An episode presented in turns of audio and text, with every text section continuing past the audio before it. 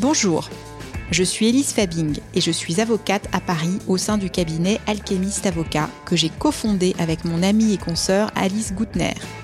Je fais du droit du travail, c'est-à-dire que je suis engagée auprès des salariés pour les aider à faire face à leurs problématiques quotidiennes au travail et à quitter leur entreprise dans les meilleures conditions possibles si besoin. Qu'est-ce qu'un conseil de prud'homme?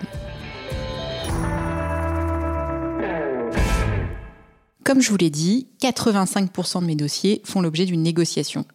Mais quand il n'est pas possible de négocier, il faut demander à un tribunal de trancher le conflit. Les conflits issus du contrat de travail ont la particularité d'être jugés par le Conseil de prud'homme. Et ça n'est pas une juridiction comme les autres. Votre dossier ne va pas être jugé par des professionnels du droit, mais par des conseillers élus parmi un collège employeur et un collège salarié. Ces conseillers sont bénévoles, souvent membres de syndicats.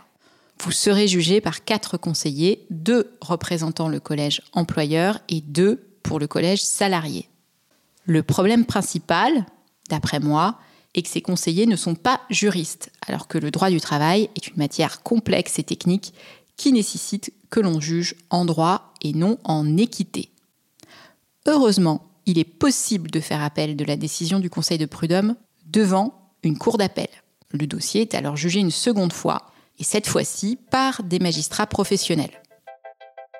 Selon les statistiques du ministère de la Justice en 2017, 66% des décisions des conseils de prud'homme sont frappées d'appel.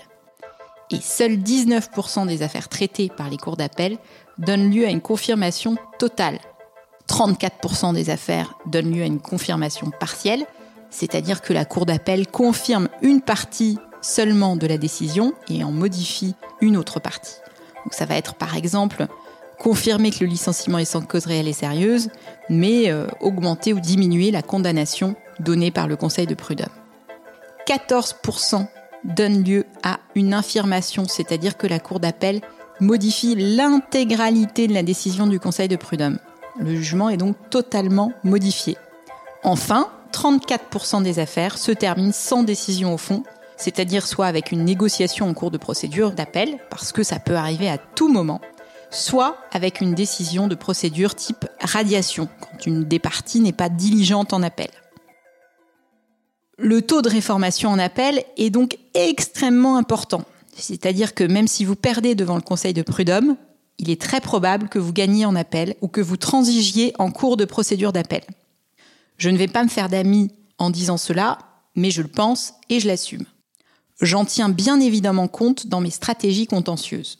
Si le dossier est porté devant le Conseil de prud'homme, il est presque certain que nous ferons appel de la décision si nous perdons. Je dis souvent à mes clients que nous ne travaillons pas pour le Conseil de prud'homme, mais bien pour la décision d'appel. Le Conseil de prud'homme n'est qu'une étape que j'estime aléatoire. C'est important que vous en soyez conscient et que vous y soyez préparé, car la conséquence, c'est que sans négociation amiable, l'intégralité de la procédure, depuis le dépôt de la requête devant le Conseil de prud'homme jusqu'à la décision de la Cour d'appel, est particulièrement longue.